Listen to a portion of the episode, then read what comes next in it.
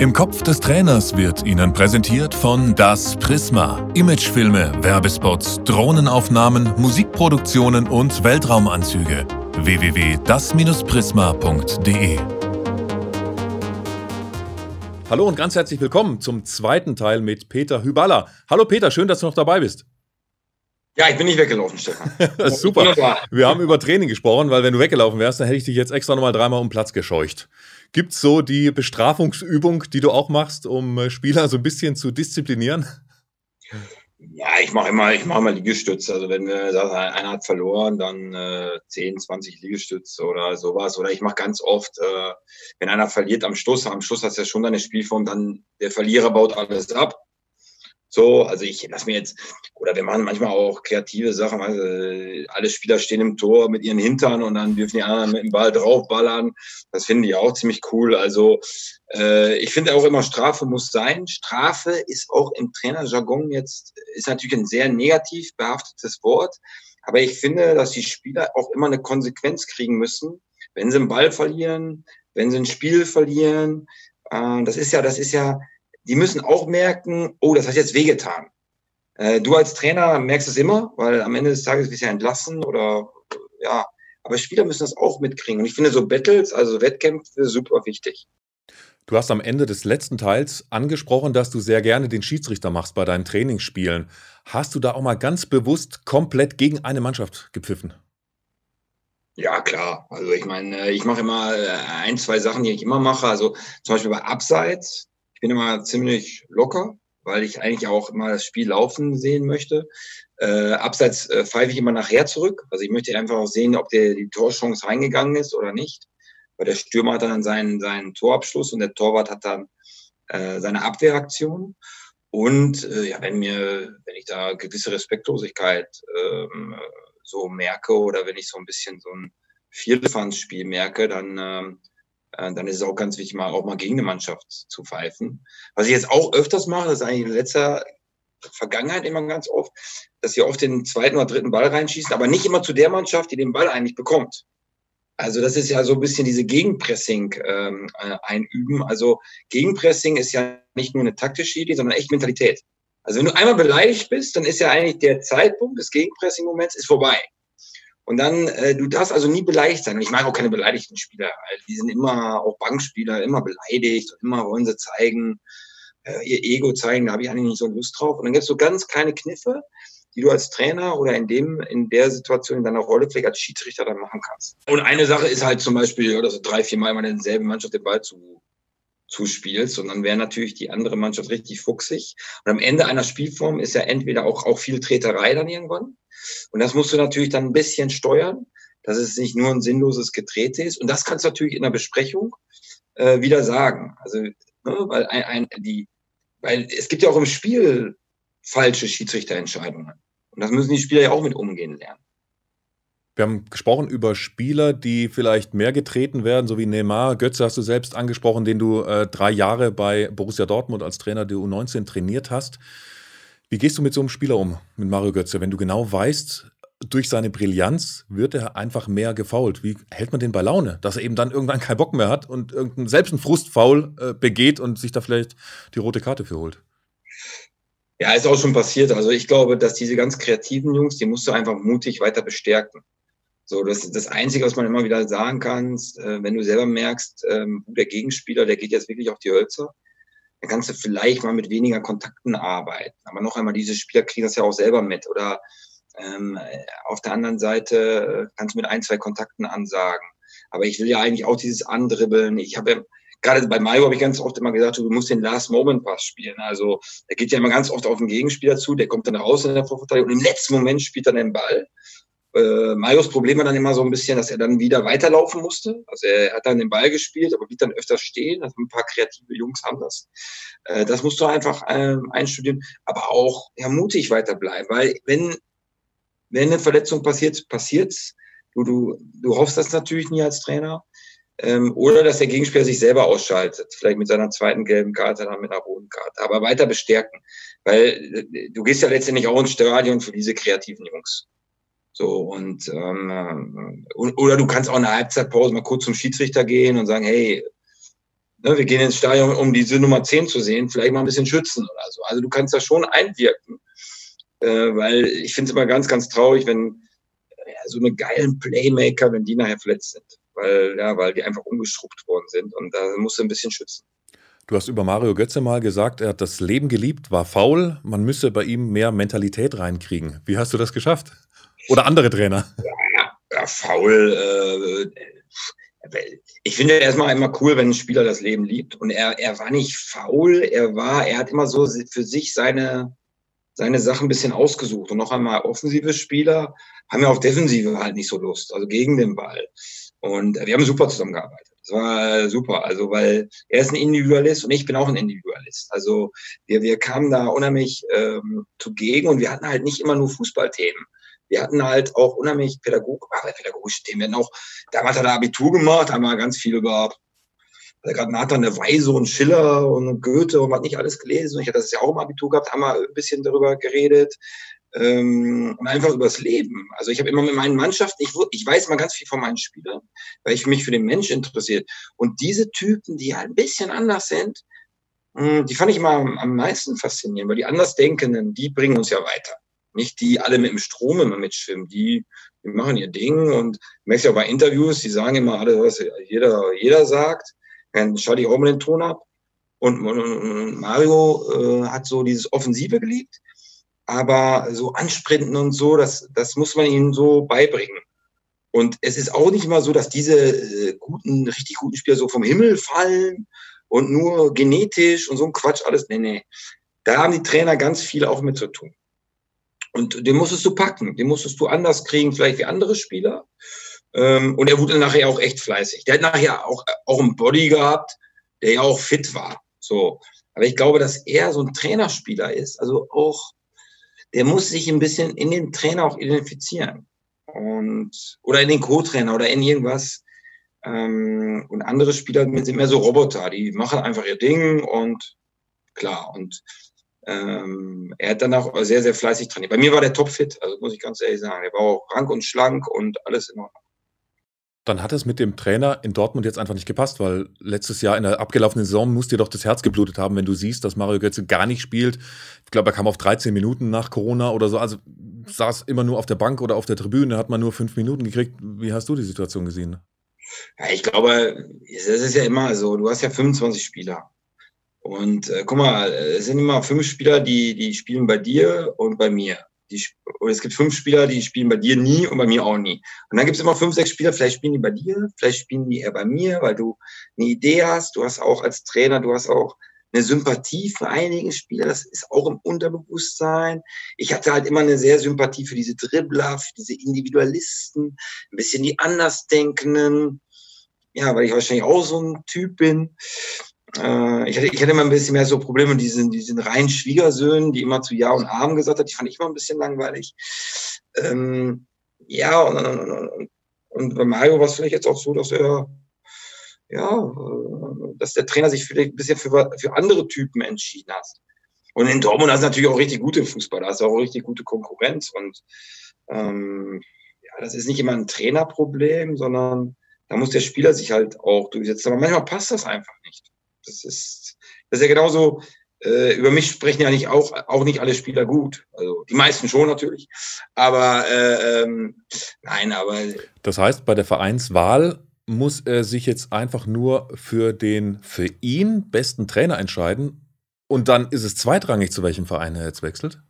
Ja, aber das weißt du ja nicht vorher nicht. Das ist ja immer so, äh, das ist ja genauso, wenn du als Trainer zu einem Verein gehst, dann weißt du auch immer nur so ein bisschen, die Schubladen-Dinger. Äh, Großer Verein, viele Fans, schöne Stadt, hässliche Stadt, wenig Fans, Werksclub, nicht Werksclub, Traditionsclub, nicht Traditionsclub. Und so ist das, glaube ich, bei Spielern auch. Du, du kennst ja eigentlich auch nicht viele Trainer, ähm, wie die auf dem Trainingsplatz arbeiten. Du kennst ja viele Trainer auch nur aus Image-Sachen. Ne? Der ist jung, der lässt ein bisschen offensiver spielen, der lässt ein bisschen Pressing spielen, der lässt ein bisschen dies. Und es ist immer ganz schwer, äh, sich für irgendeine Sache zu entscheiden, weil ich merke das ja auch immer als Trainer. Du, du sprichst ja mit vielen Spielern, die du dann haben möchtest. Aber du willst natürlich auch viele Spieler haben. Und dann ist immer die Sache, du kannst mal nur elf spielen lassen. und und äh, kannst du dich so viel mit dem Trainer beschäftigt haben oder wir als Trainer so viel mit dem Club beschäftigt haben. Das kommen auf einmal so Sachen dazu. Was weiß ich jetzt auch bei Nack Bredada, äh, der hat mich einen Direktor geholt und der ist selber nach acht Wochen entlassen worden. So, und das war natürlich für mich eine blöde Situation, aber da, da redet einfach keiner jetzt drüber, sondern, und, und, und das, bei der Unterschrift war der ja noch da. Oder bei Spielern ist ja auch, du unterschreibst bei einem Verein, der Trainer ist da, vielleicht ist er nach zehn Spieltagen auch entlassen. So, und dann kommt ein ganz anderer Typ als Trainer.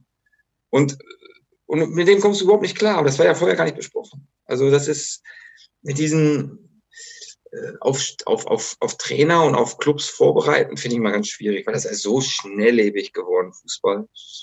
Schwierig einfach. Das heißt, wenn ich dich bei Götze richtig verstehe, ist das vielleicht zu 50 Prozent seine Schuld, zu 50 Prozent die Schuld in Anführungsstrichen des Trainers, weil er einfach vielleicht nicht so auf den Typen steht.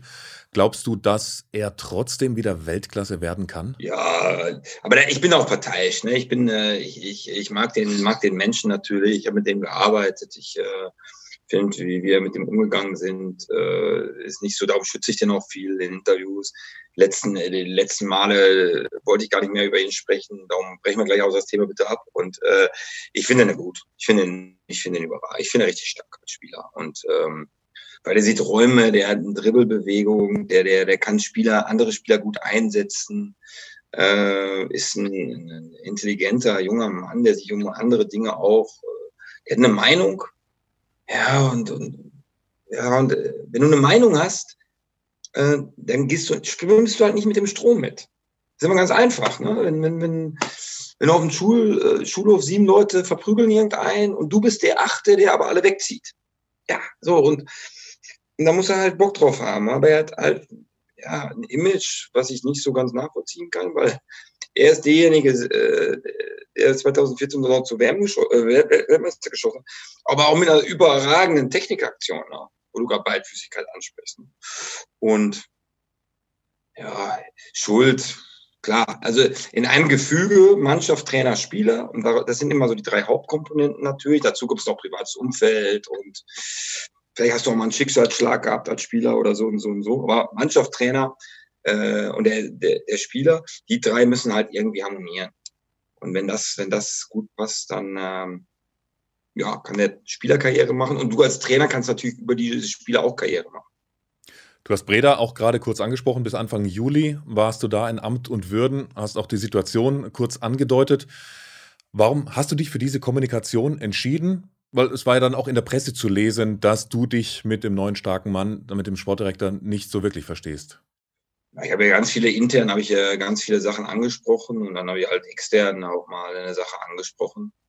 Äh, ja, witzigerweise ist ja der Manager dann drei Stunden äh, nach mir auch beurlaubt worden.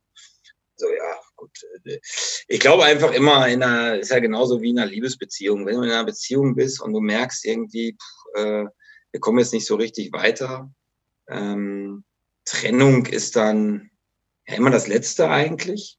Aber wenn, wenn du merkst, okay, das passt irgendwie nicht, dann kommt man auch nicht weiter, dann kommst du ja auch nicht weiter in deiner Trainer- und Lebensqualität und der Verein, die Mannschaft kommt, äh, obwohl mit der Mannschaft eigentlich ein super Verhältnis, äh, vielleicht kommen die dann auch nicht so weiter und dann ist Trennung vielleicht gar nicht so schlecht.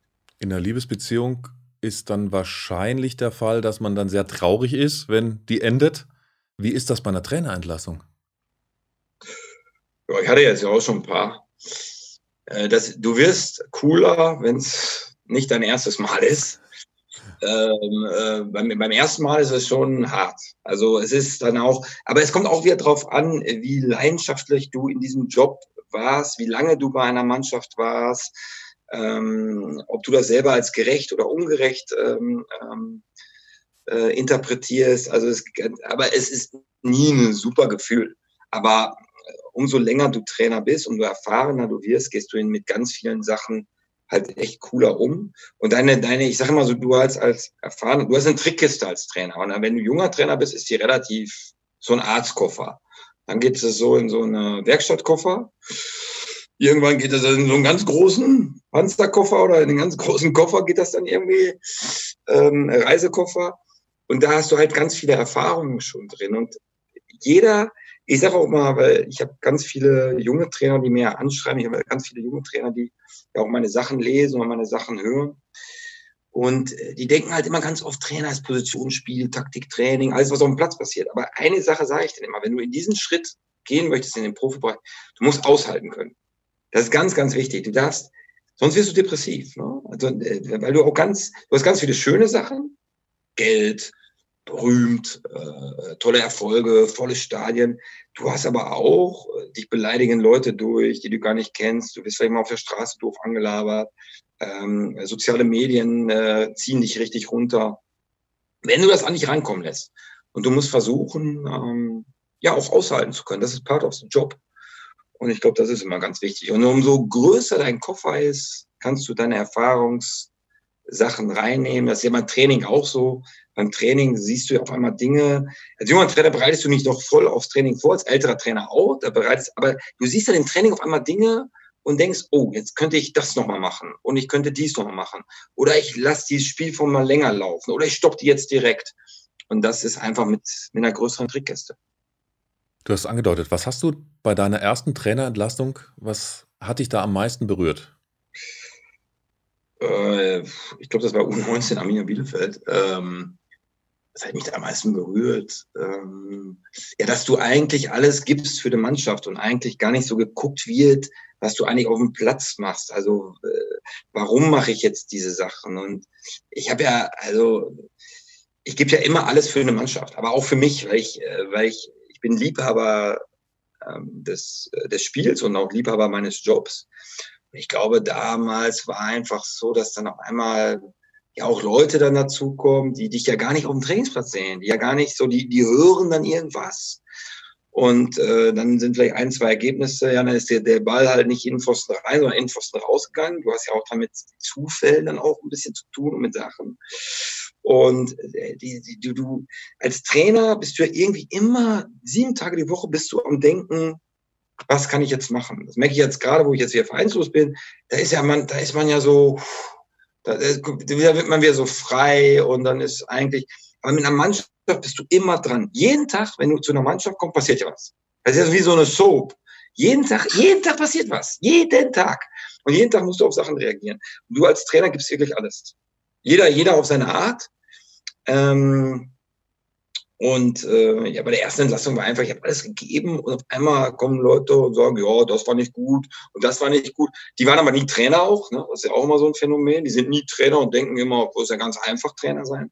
Aber Cheftrainer im Profibereich finde ich äh, einen super anstrengenden Job und äh, kann auch nicht jeder. Ähm, und dann halt ja diese, ja, es ist irgendwie dann ein bisschen Erlösung manchmal, Trainerentlastung, aber es ist manchmal dann auch, ja, es tut dann weh. Und du kriegst dann Schmerzen und dann sind es psychische Schmerzen und, und äh, da musst du mit umgehen können. Wie überwindest du die? Ja, dass du, also ich, ich war ja immer ein Typ, der ja auch neben äh, Mannschaftstraining und neben Vereinstraining ganz viele Sachen gemacht habe. Also ich habe ja auch immer, hast du gesagt, ja, Bücher geschrieben, ähm, Fortbildungen gebe ich ja sehr weltweit seit über 20 Jahren. Also ich war schon immer in diesem, in dieser Branche Fußball ganz gut äh, vernetzt und verankert und für mich äh, habe immer meinen Weg gegangen, auch wenn, wenn ich mal jetzt zum Beispiel keinen Club hatte. Äh, jetzt noch Fernsehen und so weiter dazugekommen. Ja klar, dann gute Freunde ja, und dann wirklich auch wirklich deine, deine Freunde, die du wahrscheinlich auch nicht nur durch den Fußball kennst, also nicht die Freunde, die sagen, wenn du Trainer bist, bist du super und äh, wenn du keinen Job hast, dann, dann, dann kriegst du nie eine WhatsApp. Wenn du wieder einen Job hast, dann sind das die ersten wieder, wusste ich immer. Äh, also, also nicht die falschen Freunde. Ähm, Familie, Umfeld und natürlich dann auch mal so für dich, dass du äh, vielleicht auch mal andere Sachen machst. Ne? Ich mache viel Sport, äh, ja, lese auch mal ein Buch, schreibe mal ein Buch ähm, ich glaube, ganz wichtig, auch mal vielleicht auch mal andere Sachen als Fußball machen. Das ist, glaube ich, wichtig. Aber das konnte ich am Anfang als junger Trainer auch nicht gut.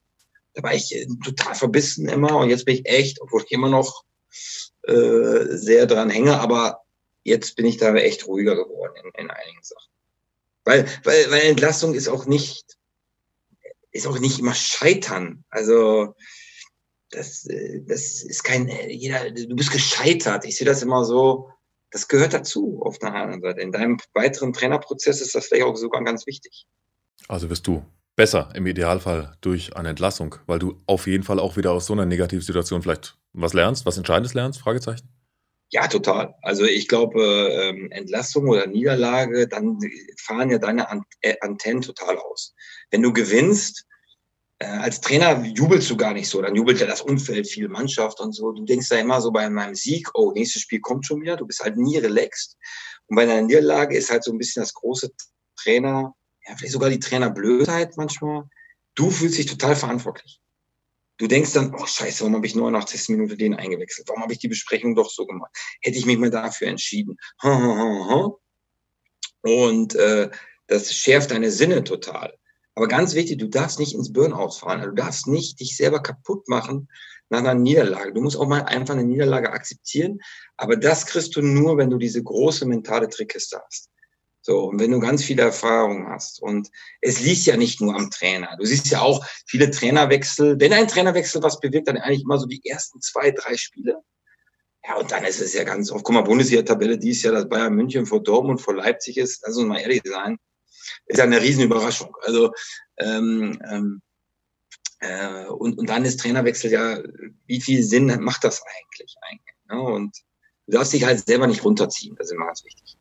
Du bist auch in Interviews, haben wir dich ja auch schon in Fernsehinterviews erlebt. Du bist genauso authentisch, würde ich mutmaßen, wie du auf dem Platz, auf dem Trainingsplatz bist mit deinen Spielern. Da hätte ich gerne einen Tipp von dir, auch gerade für die Amateurtrainer, wenn man direkt nach dem Spiel, das ist ja bei Amateurtrainern mittlerweile auch der Fall, dass dann der Kollege von der Zeitung kommt, von der lokalen Zeitung und direkt nach dem Abpfiff gleich irgendwie 30 Sekunden, eine Minute später ein Interview von dir haben will. Hast du da einen Tipp? Wie kann man da als Amateurtrainer da dann eben nicht komplett ausflippen, wenn man gerade verloren hat oder den Schiedsrichter beschimpfen oder den gegnerischen Mittelstürmer, der nur Spalten gemacht hat? Ja, ja, gut, ist vielleicht aber mal komplett ausflippen auch mal, auch mal eine gute Geschichte. Jetzt muss ja also ein bisschen die Wortwahl und so.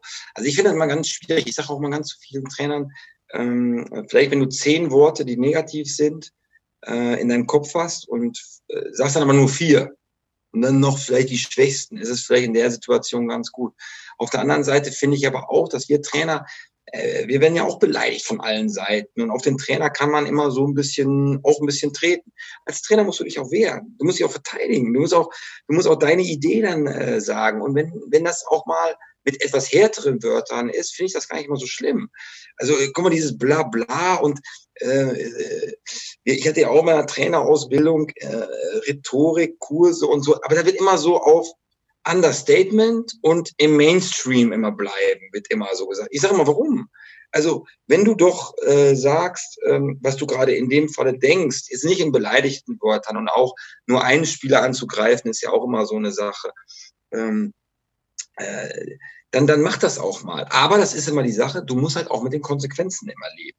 So, ne, ich meine, ich kann jetzt auch mal sagen, boah, ich bin total authentisch und cooler Typ und habe äh, auch viele positive Erfahrungen da äh, durchgemacht. Aber natürlich gab es auch mal die eine oder andere negative Erfahrung. Und äh, da muss der Trainer aber seinen Weg ähm, suchen und nicht immer aber auch auf Coaches hören, nicht immer nur auf irgendwelchen, du musst das dann so sagen und du kannst dir doch äh, viele Interviews doch gar nicht mehr anhören. Das ist doch einfach auch langweilig geworden und einfach immer dasselbe. Und wenn dann aber mal ein Trainer oder ein Spieler etwas anders ist, dann, äh, ja, dann, dann redet halt die ganze Nation darüber, aber dann kriegst du auch mal ein bisschen was drauf. Aber ich finde, dass der Trainer muss seinen Weg finden und äh, du musst nah bei dir selber bleiben. Das ist immer so ein Tipp für alle. Ein sehr spannender Aspekt, wie ich finde, den die ARD-Doku Geheimsache Doping, hau rein die Pille, neulich auch gebracht hat, ist natürlich der Amateurfußball. Ich habe das selbst auch miterlebt. Unser Kapitän, der war damals 35 und hat sich vor jedem Spiel eine Ibuprofen reingehauen. Was würdest du sagen? Ähm, wenn das Profifußballer machen, ist das ja eine andere Ebene, weil die mit ihrem Körper Geld verdienen, als jetzt bei den Amateurfußballern. Was würdest du dem, dem Amateurkicker raten? Komplett darauf verzichten, dann halt, wenn man Schmerzen hat, dann nicht spielen oder mit den Schmerzen spielen oder eben sich auch die Schmerzmittel reinhauen. Neven Subotic hat es in, in der ARD-Doku gesagt, Ibuprofen werden im Fußball wie Smarties verteilt ja, ähm, einen Ratschlag zu geben. Ich glaube, jeder Amateurfußballer oder auch Seniorenfußballer, äh, Profifußballer, ja, die sind halt süchtig nach Fußballspielen. So, und, und es ist ja auch in der Amateurliga ist es natürlich so. Du weißt ganz genau, wenn du vielleicht zwei, drei Spiele nicht spielst, ein Konkurrent auf deiner Position, der spielt, dann kannst du sonntags zu deinem Amateurspiel fahren, sitzt auf der Bank und denkst, hm, hätte ich mir vielleicht doch mal diese Schmerzmittel reingehauen und, und, und, und dann hätte ich gespielt und dann, die wollen spielen und darum hauen die sich ja rein. Du willst Sport machen, du willst ja nicht auf der Bank sitzen. Ähm, und, und du kannst ja manchmal selber als Spieler gar nicht so deine Verletzungen einschätzen. So, und auch Arzt oder Physiotherapeut im Amateurfußball, wenn du mal, wenn du einen Physio hast, ja, die kriegen auch Druck vom Trainer. Ne? Du, du willst gewinnen, du musst gewinnen und auf einmal fällt dein äh, bester Spieler aus. Und dann sagst du natürlich auch ganz schnell, ey, kann er nicht mal eben kurz so eine, ein Schmerzding reinnehmen oder sich eine Spritze eben reinhauen? Das ist doch ein ganz wichtiges Spiel. Und dann ertappst du dich als Trainer und als Spieler. Ja, aber jedes Spiel ist dann ja irgendwie wichtig. Das nächste Spiel ist immer wichtig. Und das ist das Blöde einfach, weil in allen Klassen im Fußball wird der Trainer mal so schnell entlassen. Du hast ja nie Zeit. Und, ähm, und der Amateurfußball, klar, der verdient da jetzt vielleicht nicht sein Geld mit, aber der will spielen. Die Amateurfußballer sind ja für mich die größten Liebhaber des Spiels, äh, weil die das ja wirklich neben Job, neben Familie, neben Stress ähm, im Privatleben, äh, die kommen dann ja noch drei oder zweimal oder dreimal oder viermal zum Training und die wollen dann kicken. Dann denkst du manchmal, ah, komm, ich habe ich hab hier ein bisschen Probleme im Oberschenkelbereich, aber komm, eine Ibu knall ich mir rein, dann geht's wieder weiter. Ja, und dann irgendwann ist ja genauso, wann gehst du zum Zahnarzt, wenn du richtig Schmerzen hast? Wenn, wenn, wenn alle, wenn du deinen Mund nicht mehr bewegen kannst, wenn alles nicht mehr geht, dann gehst du erst zum Zahnarzt oder wann gehst du zum Psychiater, wenn du wirklich, ja, wenn du ganz am Ende des äh, Tunnels bist. Und das ist bei, bei Muskelverletzungen auch so. Wenn gar nichts mehr geht, dann sagt man, okay, zum Arzt. Aber wenn du noch ein bisschen es geht und dann kann sich noch selber ein bisschen einrenken und dann haust du noch ein Schmerzding rein. Ja, ich verstehe das auf der einen Seite, ist natürlich nicht schlau. Also du kannst es in der Bezirksliga verstehen und würdest ja. das als Trainer auch jetzt nicht verbieten. Ja, verbieten kannst ja eh nicht. Also äh, du kannst, also ich finde immer als Trainer äh, äh, musst du schon eine Vorbildfunktion in dem sein. Du musst eigentlich alles Gute, was in der Mannschaft ist, musst du herausheben. Also du musst schon sagen, Jungs, Gesundheit ist natürlich immer wichtiger als alles andere, als Gewinnen, Verlieren, dies und das. Ähm, äh, du sprichst dich dann auch ein bisschen mit der medizinischen Abteilung ab und auch in der Bezirksliga, auch wenn du da vielleicht keinen hast. Und der Spieler ist auch selbst verantwortlich dafür. Du, du weißt ja auch manchmal als Trainer gar nicht, ob der sich jetzt was reingepfiffen hat oder so. Also das, das weißt du jetzt auch gar nicht. Ähm, aber du, also für mich ist die Gesundheit des Spielers natürlich das A und O. Aber ja, man, manchmal kommen die Spieler natürlich und sagen, ja, zwickt ein bisschen Trainer, aber geht schon. So, und dann sagst du ja als Trainer auch immer den Satz, wenn es nicht geht, sag mir bitte Bescheid, weil ich kann ja immer nur jeden vorm Kopf gucken, aber ich weiß ja nicht im Kopf, da tun wir Trainer auch immer ganz wichtig, dass wir immer alles wissen. Das weiß ich doch bei Spielern auch nicht immer, was in denen vorgeht und wie die denken und wie der, ob der Muskel jetzt echt wirklich kurz vorm Reißen ist oder nicht. Das kann ich wieder Trickkiste, Erfahrungskiste, kann ich ein bisschen einschätzen. Aber ähm, der Spieler an sich, der muss es letztendlich auch mit mir kommunizieren. Und, und einige, einige Sachen sagen die auch nicht. Ja, klar. Das heißt aber im Umkehrschluss wird man dieses Phänomen oder möglicherweise Problem im Fußball auch gar nicht verhindern können. Nö, also du, ich sag mal, wenn vielleicht mal irgendein prominenter Spieler mal wieder umfällt oder irgendwas durch halt dieses zu viel Schmerzmittel konsumieren, ja, dann, äh, ja, da gibt's ganz kurz wieder drei Wochen die weiße Flagge und dann jeder berichtet wieder drüber. Aber lass uns doch ehrlich sein, alle schlechten Sachen, die im Fußball so passiert sind, da haben wir, ja, da, da, da hast du einen äh, speziellen Fokus in der Situation drauf, aber es läuft ja eigentlich immer so weiter. Na, also mein, mein, mein größtes Thema ist ja echt Trainerentlassungen. Ja, was soll ich jetzt dazu sagen? Also äh, geht ja weiter. Also und äh, genauso bei Sachen bei Spielern oder Schmerzmitteln oder psychischen Dingen. Da wird ganz kurz, wenn ein prominenter Fall passiert ist, so jetzt mit der Doku, oh ja, stimmt, ja, da müssen wir aufpassen. Aber in drei Wochen später, so ist doch der, äh, der Realismus, hast du wieder ein wichtiges Spiel. Ja, dann geht es doch weiter. Also da, ja, du kannst ein bisschen sensibel machen. Ähm, aber es gibt auch Spieler, die sagen, hey, jetzt, äh, jetzt bin ich echt verletzt, jetzt geht nichts und ich möchte keine Tablette. Und soll der Trainer natürlich nicht überreden.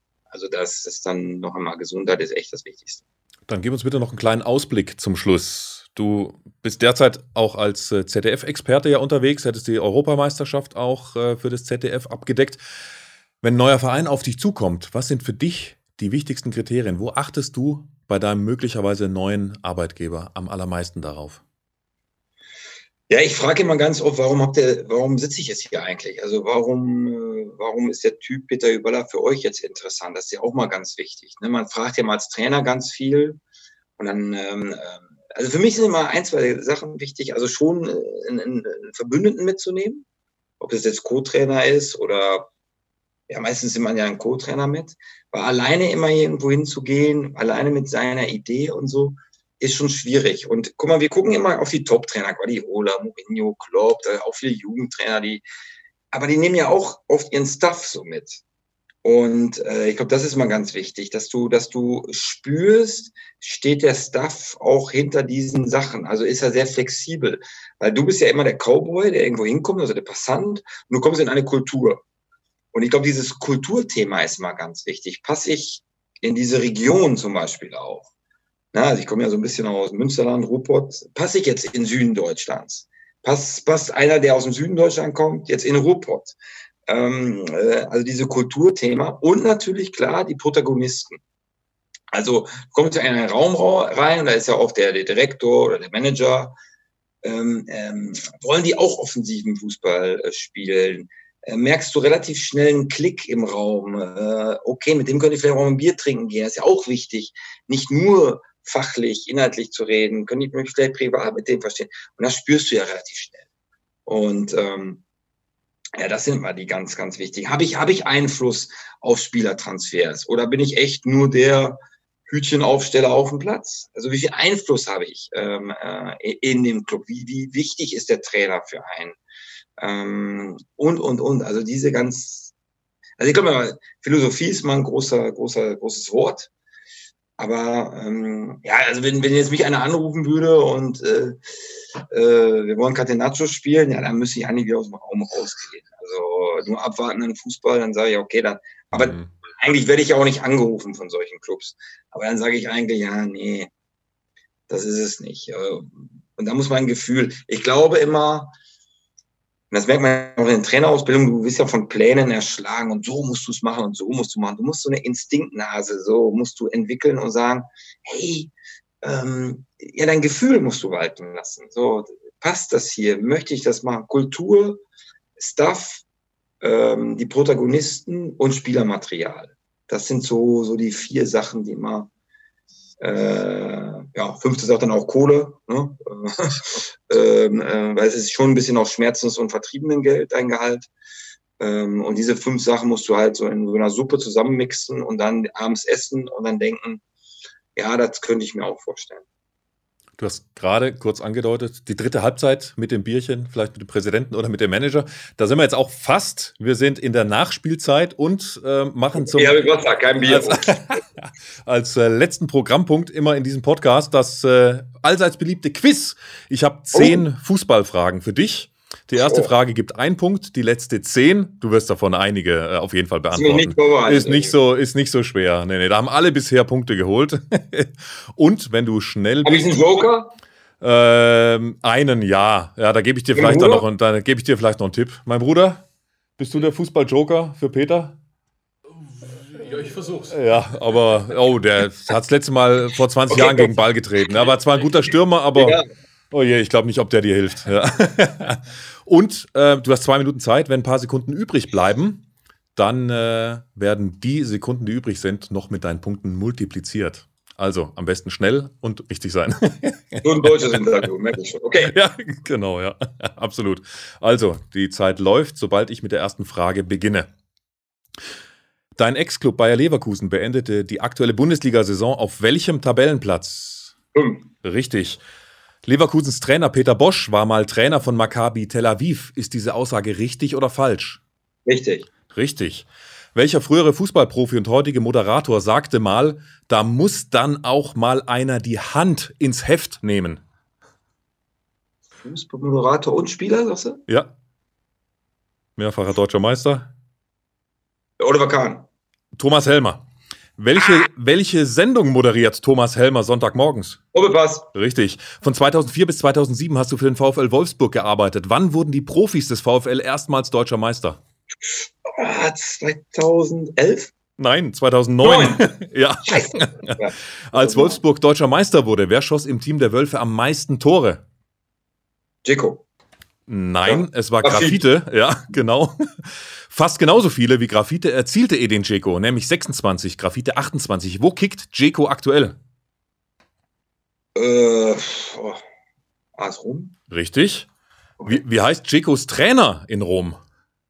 Oh, keine Ahnung. Paulo Fonseca. Serie A ist nicht so mein Ding. Okay, Von ja. welchem Trainer stammt dieser Spruch? Wir werden nur noch Einzelgespräche führen, damit sich keiner verletzt. äh, Uwe Klimaschewski. Frank Pagelsdorf. Und zum Schluss, wer philosophierte, ich mache nie Voraussagen und werde das auch niemals tun. Trainer? Spieler eher. Als Trainer, glaube ich, nicht erfolgreich. Ähm, England? Äh, Steffen Freund. Paul Gascoigne. Okay. So, da hast du aber noch, oh, da hast du ordentlich Sekunden übrig. Da hast du 15 Sekunden übrig. So, guck mal, was du hattest. Also, Leverkusen Platz 5 war richtig, ist ein Punkt. Maccabi, Tel Aviv ist absolut richtig, Peter Bosch. Dann sind wir bei wer, wer, war, äh, wer war Manager zu der Zeit bei Maccabi Tel Aviv? Oh, das weißt du? Vier. Auch Holländer? Auch Holländer.